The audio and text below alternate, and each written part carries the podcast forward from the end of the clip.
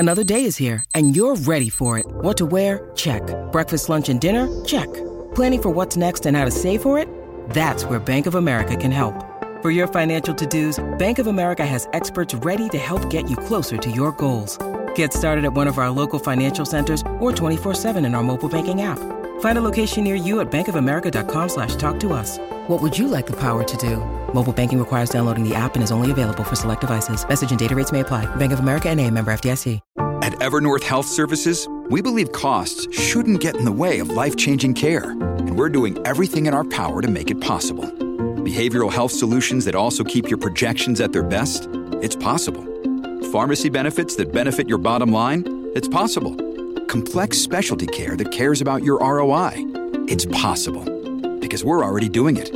All while saving businesses billions. That's Wonder made possible. Learn more at evernorth.com Yadira Rentería, hoy es día de la televisión a color. Vamos a hablar de eso y, además este, a recordar al mexicano que inventó la televisión a color. Oh, sí, porque fue un mexicano. ¿Qué creen? Que nomás somos buenos para la poda y para la pizca y para la limpiada y no, no, también somos gente inteligente. Además, ¿por qué los grandes actores no se han manifestado en las huelgas de SAG-AFTRA? Y por si fuera poco, desaparece el pajarito azul. Yadi, buenos días. Buenos días, ¿cómo están? ¿Cómo les va? Súper bien. Oye, en 1938 González Camarena inventó el adaptador cromoscópico para aparatos de televisión, primer sistema de transmisión a color para la televisión, mismo que fue patentado en el 19 de agosto de 1940. Ahora se le adjudica a un eh, hombre que se llama John Logie Baird. Bueno, él, eh, él, este personaje en 1928 dio la primera muestra de color en la televisión, pero eh, la Organización Mundial de la Propiedad Intelectual reconoce al ingeniero mexicano como el inventor de la televisión a color y le otorgó una medalla de oro probando su mérito inclusive, ¿no? Ahora sí que se le adelantó. Aunque no les guste, lo siento mucho, pero esto le corresponde a un mexicano y estamos muy orgullosos del chiquilín. Yo me acuerdo la primera vez que llegó una televisión a color a la casa, porque nosotros todavía tenemos una, televisión de blanco y negro, un aparatote así grande, un mueble enorme, que le tenías que cambiar, ¿no? ¿Y quién crees que era el control remoto? Pues nosotros los hijos. Chamaco, cámbiala la, cámbiala la tele, cámbiala la tele. Nosotros éramos el control ¿Ves? remoto. Sí. O la antena. No. Cuando no había señal, éramos la antena. No te muevas, ve y súbete al techo, dale poquito, a la derecha, a la izquierda. Oh, Dios. Pero ahora ya todos tenemos YouTube TV, gracias a Dios. Sí, que también falla de vez en cuando, no lo vas a negar, ¿verdad? Pero bueno, Sí, oye, bueno, vámonos con la información ya, porque desaparece el pajarito azul.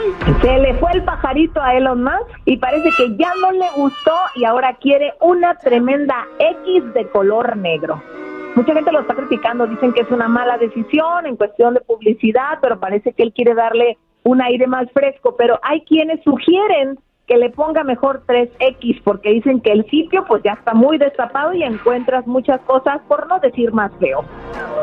¿Cómo? ¿Encuentras pornografía en, en Twitter? Sí, abiertamente hay videos que no están censurados, no están clausurados, o sea, hay ciertas páginas que son exclusivamente para eso, entonces por eso no es un sitio que a mí personalmente me agrade tanto. A ver, deja veo. ¡Hola! ¡Hola! No, si buscas algo así, de verdad, explícito sale, y bueno, pues sí preocupa, ¿no? Tienes hijos que van y pueden ver eso sin ningún problema, o sea, no está bien. No sabía que se, que se permitía ahí cosas para... ¿Y qué te pasa? Ojalá que haga cambios, Elon Musk, y que decida pues mover un poquito ahí esa situación. Siento que le quitó como que la identidad, pero siempre pasa cuando llega una nueva administración a una empresa, pues siempre traen sus ideas y siempre traen sus cosas nuevas y, y este, yo creo que lo que quieren es borrar cualquier rastro de la antigua administración. Luego hacen corredero de gente. Elon Musk desde el principio, o sea, se notó que quería comprar Twitter para desaparecerlo totalmente. Entonces ahí Me está. parece que esa Ahora era sí su que principal Elon opción. Musk desapareció el pajarito. Ah. Lo tiene, pajarito. Elon Musk, desaparece el pajarito. Oye. Oye, vámonos con otra información, porque los actores eh, este, aquí en Hollywood están en huelga desde hace tiempo. Ponnos en contexto, por favor, y platícanos, explícanos por qué los grandes actores, las grandes figuras del cine en Hollywood, no, no se han manifestado en, en estas protestas. Bueno, estamos hablando de que en este paro están trabajando en conjunto tanto los actores como los guionistas. Esto no pasaba en 63 años y obviamente están exigiendo mejoras salariales. Mucha gente dice, ¿por qué no están ahí las figuras famosas y conocidas? Porque acuérdate que esto también es un sindicato y que muchos de ellos pues no les afecte nada porque tienen sueldos grandes, están muy bien pagados y muchos ni siquiera están participando porque no tienen interés, no les afecta en su bolsillo. Si nos vamos a ver aquí a quién está afectando, creo que es a la base, la gente que normalmente son actores secundarios o personas que están haciendo algún tipo de trabajo fuera, los guionistas que sienten que no se les paga lo correcto. Y pues qué mala onda, ¿no? Porque deberían de estar ahí apoyando. Si en realidad, si les cortaran por la mitad su sueldo, seguramente veríamos ahí a las grandes estrellas peleando también por sus derechos. Exacto, bueno, vamos a ver qué sucede. Mientras tanto, no va a haber películas ni, ni nada, ni series y eso. Bueno, por lo pronto no se graban nuevas, así que todo queda en pausa. Muy bien, gracias por la información, Yadi. Cuídate mucho, que tengas bonito martes. Igualmente para ti. Bueno, eh, lastimosamente no se han aparecido, no se han manifestado. Quizá a lo mejor se manifiesten en algún momento dentro de estas negociaciones que está llevando a cabo Sagaftra. eh, eh, pero pienso yo, mi teoría es que estos actores están tan enfocados en su carrera que a lo mejor no tienen tiempo de politizar su- sus carreras o sus eh, eh, caminos porque están justamente negociando. La mayoría de estos actores son buenos negociadores y pueden negociar sus propios contratos. Y lastimosamente siento también, eh, y es el caso de nosotros aquí también en esta empresa que tenemos siete años, ocho años, ya vamos para ocho años, que no, este, no ha habido eh, ni siquiera una menor cercanía a lo que ellos llaman como una negociación.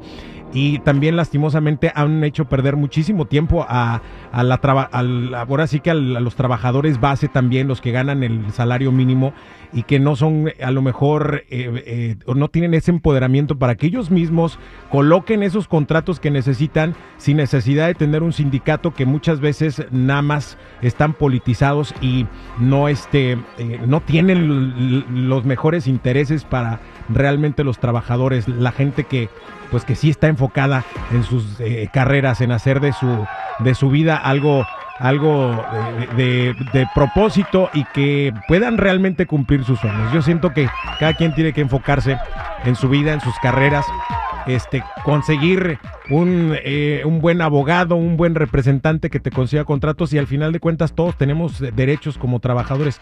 Realmente no necesitas un sindicato que te ayude a, eh, a que se respeten tus derechos como trabajador. Esa es mi opinión. ¿A qué huele, compa? Aquí huele a chiquilín.